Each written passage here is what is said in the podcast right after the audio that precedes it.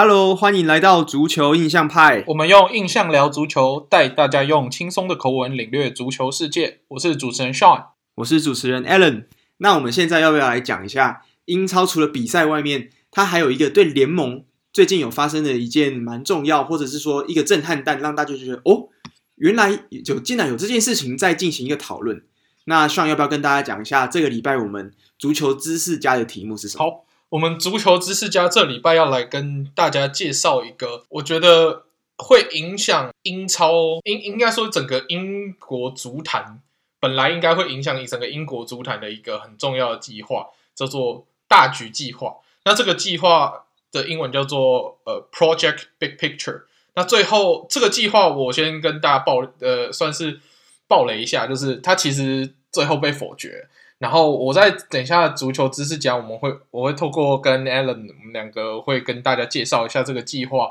到底为什么会出现，然后它里面到底写了什么，以及它被否决的原因。然后这个计划到底是整体是好是坏，我们会在等一下的呃足球知识家的这一 part 跟大家呃介绍一下。对，那嗯，什么是大局计划呢？在这个计划为什么会出现？这个计划其实。是因应着这次新冠疫情而出现的。其实他是英足总主席，他想要提出一个对于英国呃英格兰足坛构造改革的一个方案。那最后他是由分威集团，也就是拥有利物浦的这个运动集团跟曼联的老板，他们去共同去起草的一个法案。那这个法案其中包含了，我觉得有七个蛮重要的重点。第一个是他对于新冠有有创一个经济援助的基金，那就是由英超去出资，去帮助英国足总的其他等级的联赛，就是英冠、英甲、英乙。那英冠、英甲、英乙平常的收入就比较少，那在这次新冠疫情没有观众能够入场的情况下，这些球队就顿时失去了一个很重要的收入来源。那他们在大局计划里面，第一个部分就是有提到说，要由英超去出资去援助这些呃比较低等级的联赛，因为英超毕竟除了观众收入以外，它其实最重要的收入是来自于收视，就是所有的转播媒体的这些转播权利金，所以其实是没有观众入场，他们还是有一定的收入。那他们有这些钱去帮助这个比较低等级的联赛，我觉得算是一个。这这一点来说，算是一个蛮好的。那第二点是，他们希望去对于联赛去做构造的改革。那现在我们都知道，英超二十支球队，其他联赛像是德甲只有十八支球队。现在我们英超现在有二十支球队，然后以现行的制度来说，每年会有三支球队降级。那英冠的话，前两名会笃定升级。那后面的球队三四五六会去踢一个季后赛，那会去抢最后一个升级的名额。那他们在这次联赛的构造改革，会希望说把英超整体缩减为十六队，然后最后英超最后两名降级，然后由英冠第三名、第四名、第五名加上英超第十六名去踢一个季后赛循环赛，去取得最后看是。有球队升级，还是英超那第十六名会留在英超这样子？他算是做做一个联赛改革。那这一点，Alan，你觉得对你来说是好还是不好？你是哦，我觉得其实还不错，因为常常我们在讲，就是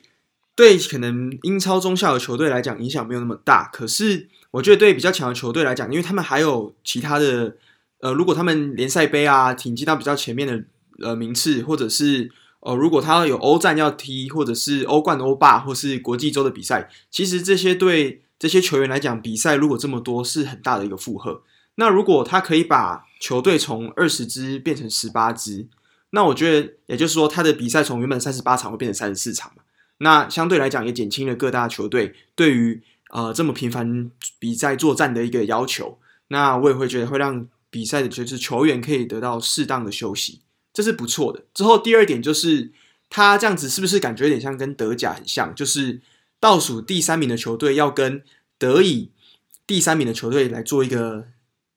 抢，就是留在第一级联赛的一个席次。那他而且又他又保留了像是原本英冠有这种季后赛的这种感觉，所以我觉得听起来蛮刺激的。而且在这种比赛又可以让更多观众看自己的比赛，会让整个球队呃比赛更刺激。对，我我觉得其实这个构造改革的方案，我个人觉得算是蛮看好的啊。然后那第三点，其实算是我觉得在整个大局计划蛮重要的其中一点，它就是它把英超的利润做重新的分配。现在来说，嗯、那整个英超会获得呃所有整体收益的百分之九十二，那是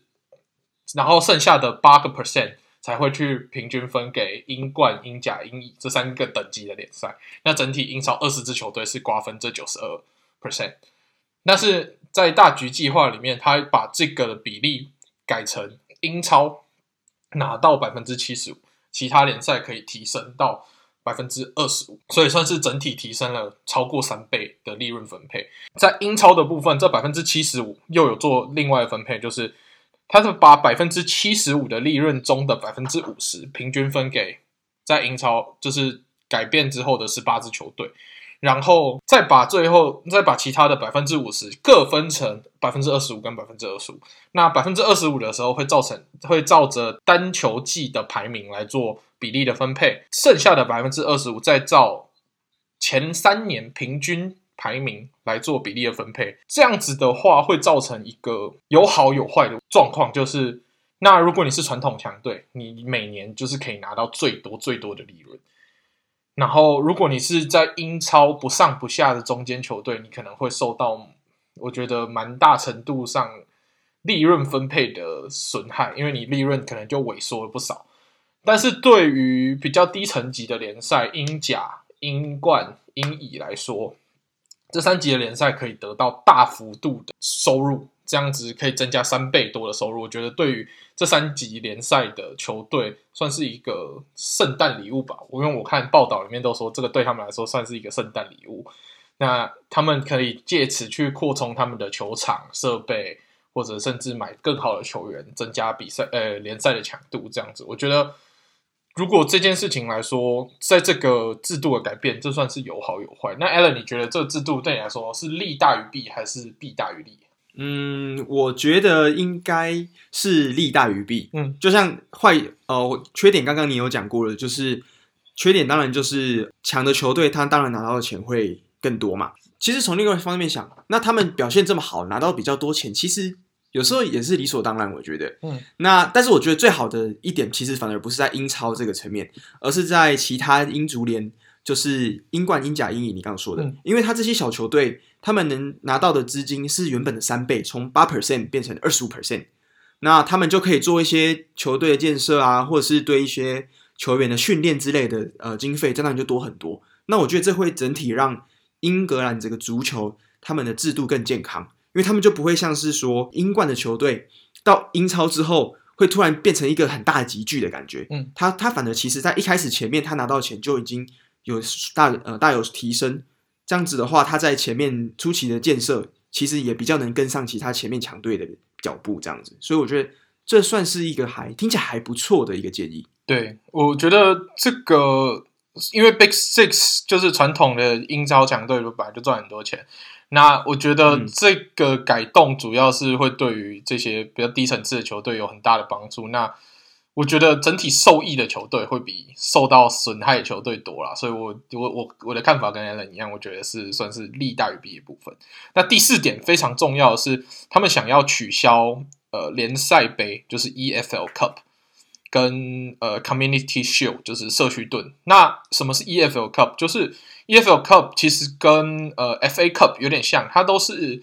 让英超球队有机会去跟英甲、英冠、英乙这三个其他层级的球队有比赛。但是 EFL Cup 的层级会在 FA Cup 之下，所以通常 EFL Cup 会变成英超球队训练他们板凳球员甚至年轻球员的一个。杯赛这样，所以比赛强度其实没有那么高。但是对于比较低层级的球队，像英乙、英甲、英冠这些球队来说，他们会很喜欢这个联赛、这个杯赛，是因为他们有机会可以抽签抽到大球队，那就让大球队有机会可以来到他们的城市。他们可能原本就是在一个小小的球场，那有像比如说像曼联或者是利物浦这种大球队来的话，我相信他们。球迷会非常积极的入场去看球，那其实都可以让他们有很好的门票收益这样子。可是 EFL Cup 其实就是比赛的强度常常会被人家拿来练兵，所以其实精彩程度不如我们所谓的英国足总杯 FA Cup。所以大家觉得，诶，这个比赛感觉起来有点鸡肋，就是可有可无，然后又会让英格兰就是因为多了这个比赛，所以比其他的联赛多了一场，就是一个杯赛这样子，所以会造造造成比赛的负担又更多了，所以大家就觉得说，诶，取消这个比赛，感觉起来算是一个减轻。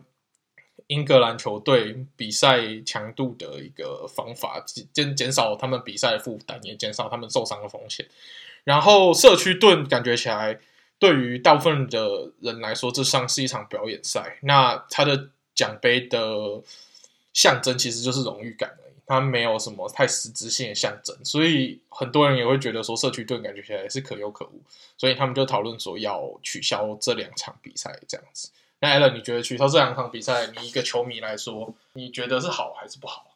如果以我，如果我，因为我是我们是英超球迷嘛，对，对我站在英超球迷的角度来讲是好的，因为我平常就不会去看这些联赛的比赛，因为他们这些一级的英超球队，他们每次在联赛杯或者是呃，就是刚刚说的 EFL Cup，他们派上的阵容都是从青训拉上来这些年轻球员。有时候什么 U U 二十或是 U 十六之类，有时候都上来踢，所以对我来说，这些比赛我本身就不会看。嗯，那如果他取消，对我来讲其实没有什么太大的差别，就是他有有在或没有在，我觉得都没有差。那如果他如果他因为这这个杯赛的取消，能让我们喜欢的这些球队的球员有跟得到充足的休息之后，减少受伤的几率，那对我来说当然是支持这个。方案，嗯，对，我其实也是支持啊，因为说实在，我们主要 focus 的点会在于联赛跟足总杯这比较重要的赛事，还有会看我们喜欢球队参加的欧洲赛事。那这些比赛我觉得相对重要，嗯啊、那不需要因为这种次级赛事去损失。可能如果在次级赛事有一些主力球员受伤，那就是你有点得不偿失。所以我觉得取消，我算是喜闻乐见。对，那第五点是。呃，转播权的支配，那他所谓转播权的支配，就是说，他们每一支球队一年之中，除了跟原本的转播单位签约的比赛之外，他们每一年有八场的比赛，能够透过自己的转播服务，让球迷可以去收看。但是对于球迷来说，他们可能就需要去额外去支付，比如说额外的收看的收视平台，然后去收看这些比赛。那这个改动的话，其实对于大球队来说无所谓，因为大球队其实全世界他们有很多的球迷，他们有足够的球迷基数去去观看这些比赛，所以对他们来说收入不会受到影响。但真正会受到影响的是那些知名度比较低的比赛。那对于英超来说，我举例来说，可能像是呃 Brighton 或者是像 Burnley 这种在国外可能不太会有人关心的比赛。那如果他没他一年中又有八场，就你要要另外付费可以看，那会去看的，我相信大概只有当地的死忠球迷。而且死忠球迷的话，通常你会看球，你不太会在家里看，你可能会去酒吧，那可能就会酒吧老板他就 OK，他付钱，他买了这场比赛之后，那可能就开酒吧，大家一起看，那可能四五十个人一起看，那所以整整体会买这个比赛的人数又变少，所以会严重影响到这些。知名度不高的中下阶层的球队的收益，我觉得这一点来说，转播权支付看起来让球队有更自由，可以去呃看要给谁可以播这场比赛这个权利，感觉起来给球队更多自由。但是实际上，对于小球队来说，算是一种伤害。那 Allen 你觉得呢？对啊，就举个例子嘛，如果今天英超有两场比赛都要付钱，那一场是利物浦对上兵工厂。那另外一场可能是 Brighton 对上 Fulham，如果你是球迷，你要怎么选？应该相信百分之九十九点九九九的球迷都会选择要看兵工厂跟利物浦那一场。没错，那那就会造成很大的收视，对，尤其是国外的球迷。如果是英国当地的球迷就没问题，可是对啊，所以这样子会造成啊、呃、这个收视上的这个不平衡，那导致小球队小球队在这多出来的八场比赛，其实相对的难得到他们应该要有的一个收益。对对，所以。我觉得这个再看再看看，我觉得这个这个提议蛮有趣的。可是我想我觉得可能还是只会得利到比较大的球队，还有对小球队来讲，反而并不是这么乐见这个呃法案通过。对，然后那他第六点，他是做跳票价的调整。那他有规定说，呃，如果客队要来买球票的话，你最多只能卖二十块英镑。那我觉得这对于一些小球队到呃大球队客场去做比赛，那些客场球迷想要进球去进场去看球，我觉得这算是一个非常好的好处，就是你只花二十块门票。比如说你今天是呃 Brighton 的球迷或 Burnley 的球迷，你今天到了利物浦比赛，你想要去安菲尔德看球。那你只需要二十块，你就可以到安菲尔德去看球。我觉得这个对呃球迷来说算是一个非常好的一点，对吧，Alan？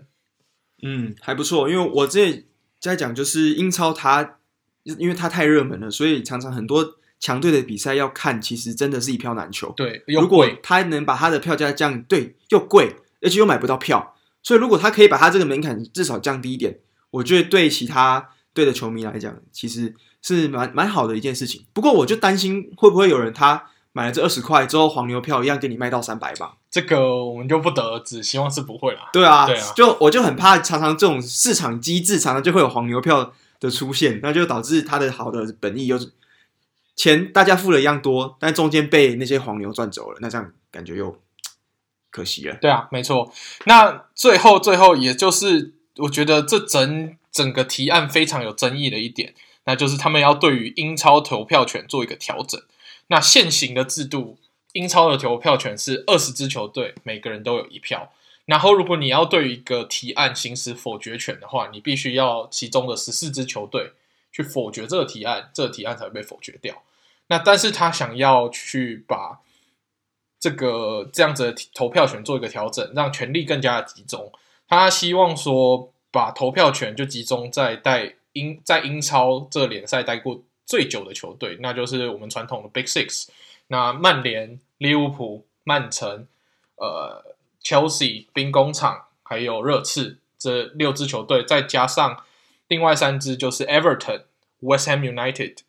跟 Southampton 这三支球队，总共九支球队。他希望说由这九支球队可以去共同去决定关于英超的事情就好，不需要二十支。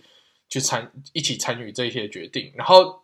在否决权的部分，你只要有其中的六支去否决这个提案，这个提案就会被否决掉了。所以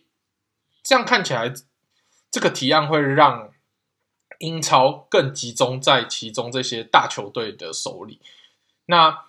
这样会造成问题，就是我觉得整个势力会更加不平均，那大球队会越来越强，那小球队可能就是会掌掌握在这些。大球队的手里，然后整体英超的实力分配可能会越来越失衡。那我觉得这一点也是为什么最后大局计划会有很多的争议，最后也造成他们这个大局计划被否决掉的最主要原因。我觉得就是出在这第七点的的权力分配不平均的问题上。那 l 你觉得这第七点你看起来你觉得是怎么样？对啊，我觉得前面六点其实。大致上，我觉得没有什么争议。至少大部分的球迷看起来应该不会有太大的，就是觉得哎，怎么会这样？可是第七点就让我觉得，尤其你刚刚说这个六加三，就很难。有时候有些就会让人有一些问号，就是说到底是怎么选出这个 Big Six？因为 Big Six 它并不是一个很成文的的一个规定，它这是大家我们平常在看球的球迷就是口中在讲的 Big Six。可是其实 Big Six 这概念一直很模糊。尤其是在前十年前，可能英超并没有 Big Six，那时候只有 Big Four。那最后刚刚加的这三支球队，例如说 Everton、West Ham 跟 Southampton 这些球队，在前几年有些甚至有面临降级的危机。那他是做这些东西，想要巩固这些比较可能在英超待的比较久的球队，可是他就忘记了，好像这个资源就控制在这九队上。那如果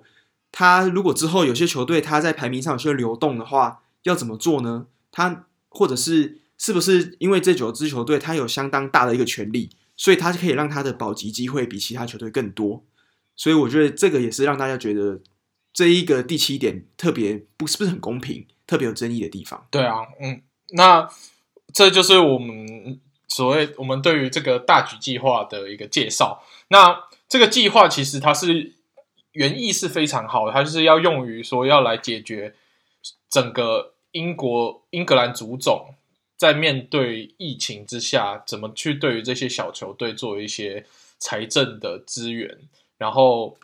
让他们度过这次的财政难关。可是我觉得中间也掺杂了很多大球队想要趁机掌权的一个野心，所以最后造成这个看似